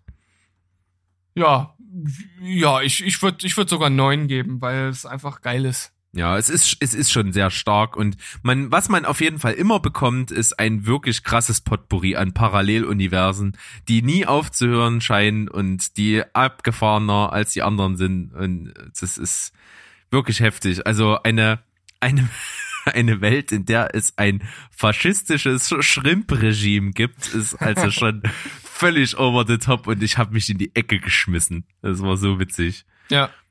Super gut. Gut, alles klar. Dann geht's weiter zum nächsten. Willst du, will ich? Äh, ja, jetzt bin ich wieder dran. Na dann, hau rein. Ich, ich, ich weiß nicht so ganz genau, wieso ich es mir angeschaut habe, aber irgendwie habe ich wieder so so völlig äh, gedankenlos durch Netflix gescrollt und bin dann einfach bei äh, Captain Underpants hängen, geblieben. Und da gibt's jetzt eine interaktive Folge. Also erstmal gibt's halt auch die ganz normale Serie, aber das ist- ist halt so eine interaktive Folge im Sinne äh, oder im Stile von Bandersnatch von äh, Black Mirror. Das heißt, man kann also an einzelnen Stationen entscheiden, wie es weitergehen soll, wobei das auch hier so ein bisschen, naja, äh, man hat's halt gemacht, weil man es machen kann, ohne dass es wirklich viel Sinn macht, weil am Ende letzt ja auch man immer auf das auf das auf das gleiche halt hinauskommt. Was kann man zu der Serie an sich sagen? Also ja, Captain Underpants, äh, das sagt ja schon mal einiges. Es geht also um einen Superhelden, wenn man so möchte, der nur in Unterhosen umherfliegt und irgendwelche komischen Sachen macht und auch nicht der hellste ist. Und eigentlich geht's auch gar nicht um wirklich um Captain Underpants, sondern um die beiden äh, Freunde George und Harold, die durch Comics und Streiche zueinander gefunden haben und in ihrem Baumhaus kreative ja, Comics erstellen oder irgendwelche anderen Dinge äh, basteln. Und die haben irgendwie durch durch irgendwas, das wird jetzt in der Folge nicht nicht nicht wirklich er erläutert, haben die halt ihren Rektor, der total böse und finster ist, haben die halt in Captain Underpants äh, verwandelt. Und immer wenn die ein bestimmtes Zeichen geben, muss er sich halt verwandeln und reißt sich die die die Klamotten vom Leib und ist dann halt Captain Underpants, der den beiden halt irgendwie hilft. Und in dieser interaktiven Folge geht's dann natürlich auch um einen um einen Bösewicht. Das ist wohl auch in den äh, Serien immer so ein, so ein Schüler, so ein ganz intelligenter, der halt hier so ein bisschen das Kommando mit dem Rektor zusammen übernimmt und gegen den dann gekämpft werden muss. Und das ist total hyperaktiv. Das ist teilweise auch ziemlich abgefahren, was den Humor angeht und was da so für Wortkreationen äh, entstehen. Ich habe viel darüber gelesen, dass einige sagen, das ist sehr auf Kinder zugeschnitten. Würde ich gar nicht so sagen. Es gibt zwar auch durchaus so ein bisschen sehr viel Flatulenzhumor, nicht in der Folge selbst, aber wohl in dem, in dem Film und auch in, in der Serie. Hier ist mir das jetzt nicht äh, irgendwie aufgefallen. Ähm, ich finde, das kann man gut gucken. Also mir hat das Spaß gemacht tatsächlich. Okay. Ich, ich, ich gebe ich geb dem Ganzen auch eine 8 von 10. Crazy. Ja, es war, es war kurzweilig. Man muss natürlich auf dieses Hyperaktive und auf diesen Humor stehen. Ansonsten macht das keinen Sinn. Ja, okay. Und das ist jetzt eine Folge? Das war ein, eine Folge, die halt irgendwie bis zu 37 Minuten dann letzten Endes wohl gehen kann. Ähm, also es, um, um noch mal ein Beispiel äh, äh, zu nennen, äh, die wollen halt äh, zwischendrin äh, irgendwie Geld sammeln, ähm, gehe ich jetzt nicht näher drauf ein, wieso, und äh, haben dann überlegt, na, wir, wir drehen halt irgendeine, äh, irgendeine Serie, die halt durch die Decke schießt. Und äh, engagieren dann ganz viele Mitschüler, die dann halt Ideen sich überlegen und dann kann man halt diese einzelnen Ideen sich halt anschauen, ähm, halt interaktiv auswählen und da sind halt total verrückte Sachen dabei. Also ich, ich würde sagen teilweise fast fast ähnlich verrückt wie wie Rick and Morty, nur halt nicht so Science-Fiction-mäßig abgefahren, sondern einfach, wo du so denkst, wer, wer kommt denn auf sowas? Das ist schon unterhaltsam. Okay, das klingt auf jeden Fall sehr unterhaltsam. Das äh, gehe ich mit. Kann man bestimmt mal gucken. Gut. Dann komme ich mal zu meinem letzten Beitrag, oder? Das ist dein allerletzter Beitrag. Ja, ich habe noch einen Film, ja. Und das war's dann. Ja. Das ist ja krass. Ich habe dann noch zwei Serien und drei Filme. Ui. Haben wir uns ein bisschen verkalkuliert, aber ist nicht so schlimm. Ich, ja. ich, ich halt, ich halt mich kurz wie immer. Ne, du, du kannst ja, oder du, du machst jetzt mal noch ein bisschen was und dann äh, mach ich's vorletzte. Okay, dann, ähm, okay, dann, äh, ja, würde ich weitermachen mit der Serie, die ich vorhin noch schnell zu Ende geschaut habe, weil es nicht mehr viele Folgen waren. Und zwar habe ich es jetzt geschafft, Final Space endlich zu beenden. Äh, habe ich so ein bisschen gestückelt geguckt. Ich glaube, es macht durchaus Sinn, dass äh, mehr so an einem Stück zu gucken. Ich glaube, dann kommt man noch ein bisschen besser rein. Dadurch war ich immer mal so das eine oder andere Mal rausgerissen. Aber ich muss dann letzten Endes doch sagen, gerade hinten raus gibt es ähm, viele Höhepunkte actionmäßig natürlich hinten raus. Äh, der Kampf gegen den äh, Lord Commander Gary mit seiner Truppe, das macht halt wirklich Spaß. Äh, Gary mit äh, Quinn, seiner Angebeteten, mit Mooncake, äh, Avocado, ähm, Little Kato und dann auch äh, ähm, hinten raus gibt's dann noch so einen Charakter, der vorher wirklich nur ein, zwei Mal so eine Erscheinung äh, tritt und so ein bisschen wie ähm, Ah, wie heißt er von How I Met Your Mother, der lispelt? Was? Wer lispelt denn bei How I Met Your Mother? Nee, ähm, äh, Big Bang Theory. Äh, Boah, keine der, Ahnung. Der Antagonist von, von Sheldon. Ach ja, äh, Kripke. Kripke, genau. Und der redet halt genauso und ist halt äh, eigentlich so ein völlig unterbelichteter äh, äh Charakter, der aber gerade in den letzten beiden Folgen so viele Highlights hat, wo ich echt mich das ein oder andere Mal fast in der Ecke geworfen hätte. Also äh, super lustig und unterhaltsam. Und ähm, hinten raus setzt die Serie auch sehr viele emotionale Höhepunkte. Also das hätte man, hätte man auch nicht erwartet. Also wird dann wirklich auch mal das ein oder andere Mal richtig ernst, was auch von der Musikuntermalung dann unterstrichen wird. Das hat mir äußerst gut gefallen. Das Ende ist absolut offen. Ähm, vielleicht zu offen für den einen oder anderen. Aber es gibt ja schon eine zweite Staffel, die man leider noch nicht auf Netflix gucken kann, aber mir hat das insgesamt gefallen. Das ist abgefahrener Humor, nicht so abgefahren wie Rick und Morty, aber Gary als Hauptcharakter, der gefällt mir richtig gut. Und absolute Empfehlung, 8,5 von 10. Stark. Also bei den Lachflash, den ich hier schon bekommen habe, ist das für mich auf jeden Fall ein Must-See. das ist, äh, ja. Richtig, richtig gut. Schön. Dann mach gleich weiter. Dann komme ich zum nächsten Film und zwar habe ich den nächsten Film im Fernsehen geschaut. Es ist un unglaublich, wie viele Filme ich im Fernsehen geschaut habe, oder? Das ist völlig, völlig irreal eigentlich. Ja, ähm, ja, der der lief halt einfach so und ich habe ihn angefangen und habe dann einfach gedacht, okay, ich gucke ihn zu Ende und zwar habe ich Enders Game geguckt. Ja, äh, En- Enders Game ist das, ist das dieses, dieses, dieses Remake? Nee. Oder diese späte Fortsetzung oder was das ist? nee, ist auch keine Fortsetzung gewesen, glaube ich. Das Ach, ist da, nee, nee, nee, Jeff Bridges, ne? Irgendwie. Harrison Ford. Ja, okay. Ach, keine Ahnung. Erzähl einfach, ich, ich bin einfach ruhig und hör zu. ist eine ist eine Science-Fiction-Jugendbuchverfilmung. Die äh, Bücher sind wohl äh, recht recht gehypt und es geht letzten Endes wie in so vielen anderen Jugendbüchern aus der jüngsten Vergangenheit darum, dass Kinder Krieg führen müssen. Und hier halt in der Zukunft Harrison Ford ist äh, ja so, so eine Art äh, Kommandant von von irgendeiner Flotte, deren Namen ich jetzt gerade nicht parat habe und die Menschheit ähm, wurde äh, oder hatte halt irgendwann mal ein Zusammentreffen mit einer außerirdischen Rasse und hat das gerade nur so ganz knapp überlebt und sie rüsten sich jetzt halt ähm, ja sie rüsten jetzt auf, damit sie das nächste Aufeinandertreffen dann auch äh, ja überleben können und es geht darum unter den Heranwachsenden unter den Kindern Meisterstrategen zu finden, die dem Ganzen ge gewachsen sind, denn es ist halt total wichtig, dass man äh, strategisch in diesem Kampf halt äh, vernünftig vorgeht. Ich frage mich zwar, ähm, warum man dort unbedingt Kinder nehmen muss, warum nicht auch Erwachsene gute Strategen sein können, das lassen wir jetzt einfach mal dahingestellt. Aber ja, ich war halt irgendwie von Anfang an äh, drin und das hat mich tatsächlich gut unterhalten und bis zum Ende des Films denkt man so, worauf läuft das denn eigentlich hinaus, weil das halt so ein bisschen die ganze Zeit so eine sehr kriegerische Botschaft halt vermittelt und dann müssen diese Kinder herangezüchtet werden und es ist ein richtiger Drill und die müssen trainieren und immer irgendwelche Simulationen absolvieren, damit sie dann am Ende dem realen Kampf äh, gewappnet sind. Aber hinten raus kommt dann, dann doch noch mal so ein sehr ähm, anti antikriegspazifistischer äh, Touch hinzu, den ich dann ganz gut fand. Den Hauptdarsteller, der das Kind spielt, den fand ich jetzt nicht so mega gut und auch Harrison Ford finde ich ist nicht der beste Schauspieler äh, in, in Hollywood, den man da hätte nehmen können. Aber insgesamt fand ich das Setting irgendwie äh, klasse und wie gesagt auch dieser Twist hinten raus hat mir gefallen und deshalb acht von zehn. Okay, das finde ich beeindruckend, weil das ist immer so ein Film, von dem habe ich gehört und, und äh, dachte mir so, nee, das ist Schrott, brauchst du nicht gucken. Äh, Keine Ahnung, weil der hat auch, glaube ich, so insgesamt gar nicht so gute Kritiken bekommen und wurde auch oft kritisiert. Und wenn ich jetzt hier mal gucke, wird er mir bei Moviepilot vorhergesagt mit 5,7 Mhm. und äh, Kritiker äh, stimmen 6,1.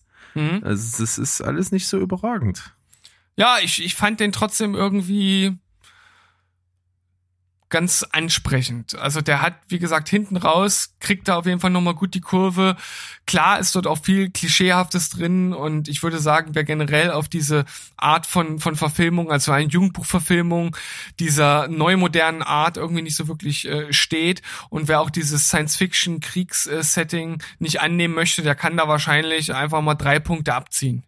Ja, okay. Na, das sind so Sachen, die auch mir nicht unbedingt so zusagen. Aber ja, wenn du ihn gut fandest, dann ist das doch trotzdem vielleicht mal für einige einen Blick wert. Ich hau gleich den nächsten raus. Äh, Ich kann es auch da relativ kurz machen. Nächster Film, den ich im Fernsehen geschaut habe, es ist Wahnsinn heute. Es ist äh, kreuzt euch das im Kalender an, das wird's nie wieder geben. Ich habe erst wieder da gesehen Ah, ja, okay. und fand den tatsächlich auch ganz gut. Also ähm, sehr offenbarend, vor allem diese echten Film- äh, oder dokumentarischen Schnipsel, wo dann unbescholtene Passanten dann das ein oder andere rassistische aus dem Mund entlockt wird. Denn es geht ja letzten Endes darum, dass Adolf Hitler einfach in der Jetztzeit wieder auftaucht ähm, als, als Grundprämisse und dann gibt's halt ja, den filmischen Anteil, wo es dann darum geht, was machen wir denn jetzt mit dem? Und das wird ja dann auch medial ausgeschlachtet. Und dann geht's auf der anderen Seite um diesen ja, dokumentarischen äh, Teil, wo man einfach diesen Schauspieler auf unbescholtene äh, Passanten losgelassen hat und gucken, wie sie reagieren. Ja. Und ich muss vor allen Dingen sagen, damals, als ich den gesehen habe, ich habe was komplett anderes, anderes erwartet. Also ich habe einen völlig anderen Film erwartet mir. Dachte, es ist so eine ja relativ seichte deutsche Komödie mit so ein bisschen Satirehumor und ja, so ein bisschen pseudo-anstößig und sowas. Aber da ist wirklich schon durch die Machart mit diesen halbdokumentarischen und trotzdem so als Spielfilm und diesen krassen satirischen Spiegel, den in der Gesellschaft so vorgehalten wird, ist schon äh, eigentlich ein ganz deeper Film. Ja, also mir hat er auf jeden Fall, wie du das jetzt auch schon andeutest, relativ gut gefallen. Es sind auch ein, zwei sehr lustige Szenen dabei, äh, gerade wo Christoph Maria Herbst vor seinen Autoren steht und irgendwelche das ist auch meine Lieblingsszene. diese, diese ganzen völlig politisch unkorrekten äh, NS-Witze haben möchte. Also das ist schon äh, auf jeden Fall sehr, sehr lustig. Ja, schon wie das, wie das ähm, eingeführt wird, wie er sich so vor die stellt und so, ja, pass auf, äh, wir machen jetzt so eine Show und ihr, ihr, ihr denkt euch jetzt einfach mal so eine moralische rote Linie. Ja, hat die jeder? Und jetzt unterschreitet ihr die. das ist halt so als Ansage richtig cool. Ja. Ja, da Und kommen halt echt gute Dinger. Wollte ich gerade sagen. Und dann kommen sie auch mit einigen um die Ecke, die echt schon nicht von schlechten Eltern sind. Ähm, aber äh, Satire darf ja alles, bekanntlichermaßen. Und gerade hinten raus wird der Film dann auch nochmal recht interessant. Und ich finde auch den äh, Darsteller des, des Hitlers wirklich richtig gut. Das ist ja der Hauptdarsteller von Dark oder einer der Gen- Hauptdarsteller. Genau, Oliver Masucci, ganz großartig. Ja. Äh, acht von zehn. Ja, stark. Hat mir auch damals gut gefallen, kann ich beipflichten. Ich glaube sogar, dass ich auch 7,5 oder 8 gegeben habe damals. Ja, ich glaube, das liegt in einer ähnlichen Region. Ja, cool. Und pass auf, da du jetzt noch eins hast, würde ich jetzt noch den letzten hinterher schieben, den ich ja im Grunde genommen auch schon äh, letztens besprochen habe, und zwar Prinzessin Mononoke, also der nächste Anime-Film, den ich geschaut habe. Den können wir ja jetzt relativ schnell dadurch abhandeln. Für mich ist das tatsächlich Wie oft haben wir heute eigentlich gesagt, ja, das können wir jetzt schnell abhandeln. war's, war's das nicht meistens auch? Ja, auch doch, Ah. ja. Doch, doch, ich denke. Ja, manchmal verquatsche ich mich tatsächlich äh, dann doch mal ein bisschen. Äh, auch bei Prinzessin Mononoke ist das natürlich durchaus möglich, weil der Film ja sehr viel hergibt. Aber ähm, ich versuche mich wirklich kurz zu halten. Ähm, für mich ist das im Grunde genommen ein Meisterwerk und einer der besten Ghibli-Filme. Ähm, war damals der erfolgreichste Film aller Zeiten, also der japanische Film aller Zeiten, äh, wurde über 16 Jahre lang von äh, Miyazaki ähm, ja, bearbeitet, bis er fertig war und handelt wie so viele Filme um ja den Konflikt zwischen Mensch und Natur, um es jetzt mal so ganz grob äh, zu äh, um, umschreiben. Und auch hier wird das wieder extrem fantasievoll dargestellt, äh, teilweise auch recht recht brutal, weshalb mich die das FSK 12 äh, Rating dann wieder mal sehr überrascht hat. Äh, Die einzige kleine Schwäche, die ich auch schon in meiner letzten äh, kleinen Ansage zum Film ähm, besprochen habe, ist, er ist relativ lang mit äh, über ähm, über 120 Minuten, aber diese 120 Minuten, die lohnen sich. Also schaut euch äh, diesen Film auf jeden Fall an. Ihr werdet es nicht bereuen, wenn ihr in irgendeiner Weise ein Fable für die Thematik oder für Animes habt. Neun von zehn. Ganz stark. Also bin ich äh, sehr gespannt drauf. Ich habe, wie gesagt, auch schon erwähnt, dass ich so einen kleinen Schnipsel gesehen habe, so eine Art Trailer. Das hat mich extrem gefesselt. Ich muss mal gucken, äh, ob ich ihn entweder alleine gucke oder doch meine Frau überzeugt bekomme. Mal sehen. Aber ich werde es berichten. So, dann habe ich also jetzt das letzte Wort sozusagen, oder? Nee, ich habe danach noch eine Serie. Ach so, okay. Alles klar. Dann muss die ja richtig gut sein. Ja. noch danach steht. Ich habe aber einen Film, der auf jeden Fall deinem jetzigen ziemlich gleich äh, steht. Das ist ein Film, von dem ich gar nichts mitbekommen habe im Vorfeld. Ich habe ihn in der Sneak gesehen. Ähm, er gehört zu den Filmen, dessen Kinostart jetzt auch verschoben ist. Also er ist jetzt offiziell noch nicht raus. Ich habe ihn aber, wie gesagt, schon sehen dürfen. Und das ist ein Film, der bestimmt nicht eine breite Masse von Leuten so beeindrucken wird wie mich. Aber der hat genau für mich funktioniert. Der hat mich genau an der richtigen Stelle getroffen. Es ist ein ultra bleischweres Drama, sehr, sehr emotional. Der hat mich genau auf dieser emotionalen Ebene total treffen können. Also das ist mir richtig nahe gegangen. Ich konnte total mitleiden und es hat super funktioniert und äh, es ging meiner Frau zum Beispiel nicht so. Die fanden, glaube ich, ganz gut, aber bei weitem nicht irgendwie äh, super oder überragend und war dann doch sehr überrascht, als ich äh, nach der Sneak gesagt habe, dass es eine der, einer der besten Sneak-Filme, die ich je gesehen habe, war. Mhm. Ja, Ich, ich, ich, ich, ich, ich habe schon äh, auf Moviepilot äh, durch Zufall gesehen, um welchen Film es sich handelt, den du jetzt gleich, denke ich, hoffentlich endlich mal namentlich erwähnen wirst. Ja, wir sind, glaube ich, total gut darin, so lange zu teasern, ohne den Titel Ja. zu nennen. Ähm, das, der Film heißt Waves, ähm, Mhm. also wie, wie Wellen. Ist ein äh, Drama über eine Familie, äh, eine, eine äh, Familie mit zwei Kindern und ähm, äh, den Eltern. Und das ist auch so ein bisschen Patchwork-mäßig, also es sind nicht die leiblichen Kinder, und äh, das ist also eine sehr privilegierte Familie von, von Schwarzen. Und die leben auch in einem ziemlich krassen Haus und die, die Frau, die ist, glaube ich, äh, was ist die, Anwältin oder sowas? Oder irgendwas, wo, wo echt viel Kohle kommt. Äh, und nee, die hat ein Geschäft und das Geschäft wird geführt von, von ihrem Partner. Genau. Und der wird gespielt von Sterling K. Brown übrigens. Oh, mein, mein Liebling. Ja, und äh, den habe ich. Der Film ist ganz witzigerweise zweigeteilt. Also der hat wirklich zwei krasse Hälften, die fast wie zwei unterschiedliche Filme sind. In der ersten Hälfte geht's um den Sohn der Familie, in der zweiten Hälfte um die Tochter.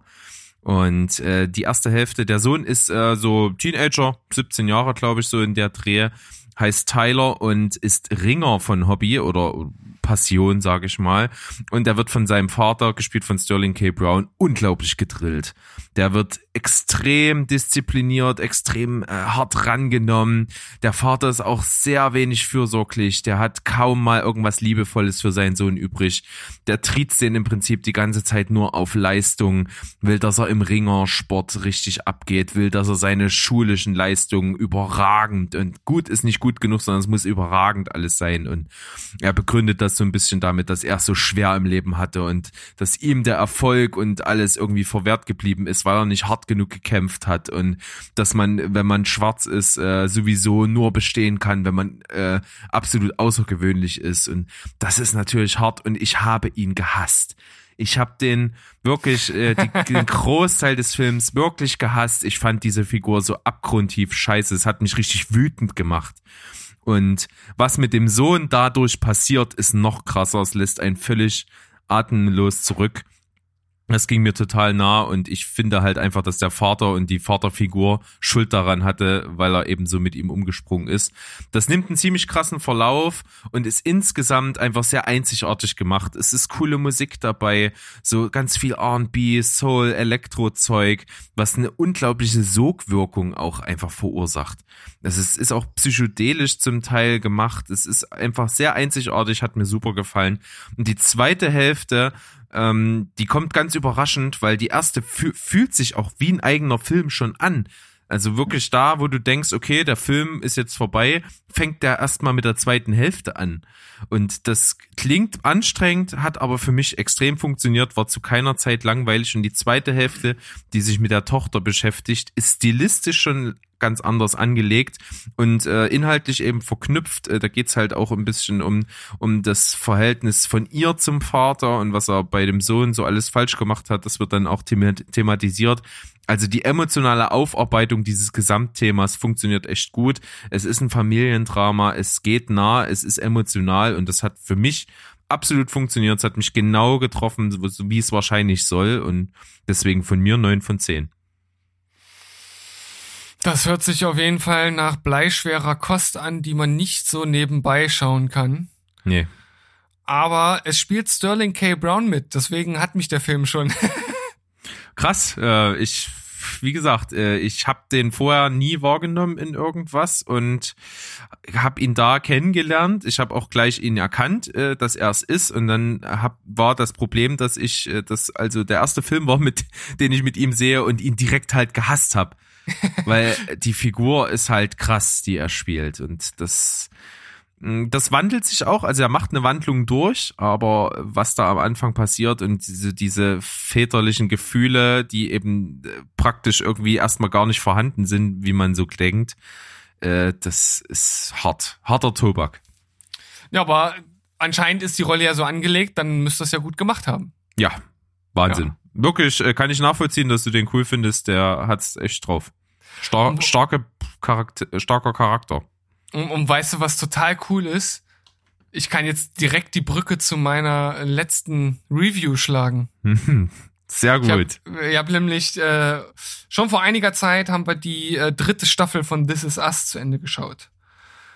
Und es ist immer noch absolut überragend. Es werden neue Dinge aufgeklärt und eingeführt. Also man kriegt immer mehr Hintergrundwissen über die einzelnen Charaktere. Das ist ja bei solch einer Serie, wo es sich um eine Familie dreht, durchaus auch sinnvoll. Also zum Beispiel kriegt man äh, viel aus der Kriegszeit von Jack mit. Jack ist ja der, der Vater dieser drei äh, Kinder, der ja in der jetzigen Zeit dann ja auch mittlerweile schon äh, gestorben ist. Ähm, da kriegt man einiges mit. Ähm, es werden alte, äh, ja, sozusagen äh, Verwandte gefunden. Ich will da jetzt nicht zu viel sagen, ohne, ohne dass ich da äh, schon, schon spoiler. Es werden neue, mh, neue, neue Erzähl, nicht Stränge, sondern Erzählmöglichkeiten oder Erzählvariationen auch eingeführt, die, und das ist jetzt ein kleiner Spoiler für diejenigen, die Lost noch nicht gesehen haben, also bitte äh, jetzt mal 20 Sekunden vorspulen, falls ihr nicht gespoilert werden wo äh, äh, wollt, denn auch diese Serie setzt ähm, das äh, Vorausblicken auf einmal ein. Das heißt, man sieht auf einmal auch so Dinge, die in der Zukunft passieren. Das ist auch total cool eingebunden. Ähm, Das heißt, und damit spielt ja die Serie ganz oft, man weiß schon, was mit den Charakteren passiert oder passiert ist und es wird dann erst gezeigt, wie es dazu kam. Und das äh, macht die Serie wie kaum eine andere. Und das ist emotional auf jeden Fall ziemlich ergreifend und es ist schauspielerisch immer noch gut und die Familie wächst einem natürlich auch einfach ans Herz. Deswegen auch neun von zehn. Es klingt echt atemberaubend, so wie als müsste ich mir das äh, schnell irgendwann mal angucken. Ja, im, Grund, im Grunde genommen musst du das machen. Das einzige Problem für dich wird natürlich sein, äh, die Staffeln haben ganz schön viele Folgen. Ja. 17, glaube ich, jeweils. Hm. Ja, das ist hart, aber mal gucken. Aber Vielleicht es lässt, irgendwann. es lässt sich wirklich gut weggucken, weil man super schnell drin ist und alleine durch, durch, durch Milo Ventimiglia, der ist halt so großartig in dieser Serie, wie halt auch, ähm, Bei Heroes. wie auch, wie auch bei Heroes und äh, natürlich einfach ähm, seine Frau, gespielt von Mandy Moore. Ich kann es einfach immer nur wiederholen, sie ist sowas von großartig in dieser Serie und Sterling K. Brown ja sowieso. Also, schaut's euch an. Ja, das klingt gut. Das klingt wirklich gut. Und du hast ja, äh, wenn ich mich recht entsinne, hier zu dieser Serie gesagt, dass die erste Folge der ersten Staffel ein absolutes Meisterwerk ist. Ja, dies, ja, Ma- Ma- Meisterwerk ist vielleicht etwas übers Ziel hinaus, aber eine auf jeden Fall der besten ähm, Pilotfolgen, weil sie auch für sich abgeschlossen schon einfach so als kleine, als kleiner Episodenfilm funktionieren würde. Ja, so als richtiger Pilotfilm ja eigentlich, wenn man so will. Ja. Und ich sage das deshalb, weil ich einfach total Bock hatte, denn diesen Monat läuft die dritte Staffel Westworld an. Ich habe einfach mal abends Lust gehabt, ich hatte ein bisschen Zeit, ich war alleine zu Hause und dachte mir, komm, guckst du noch mal die erste Folge der ersten Staffel von Westworld.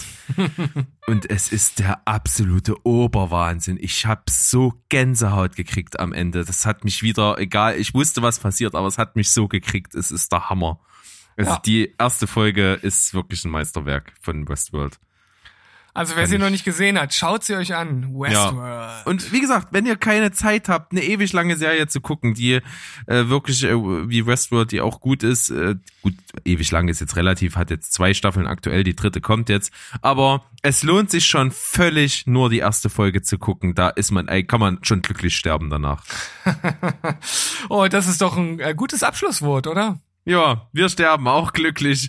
Nee, hoffentlich noch nicht. Wir halten immer noch weiter durch. Wir versorgen euch immer noch jede Woche mit zwei Folgen bester Unterhaltung bei Steven Spielberg. Es geht um Filme, es geht um andere Sachen, es geht ab und zu mal auch nur um Quatsch. Und das halten wir auch weiter so. Ich würde sagen, Quatsch äh, können wir auch durchaus demnächst mal wieder einführen. Es ist vielleicht in diesen Zeiten ganz gut, einfach mal Quatsch zu machen. Ja, finde ich gut. Von daher verabschieden wir uns an der Stelle wieder mal mit den Worten Tschüss, ciao und goodbye. Bleibt spoilerfrei. So sieht's aus. Bis Sonntag. Ich bin raus. Tschüssikowski.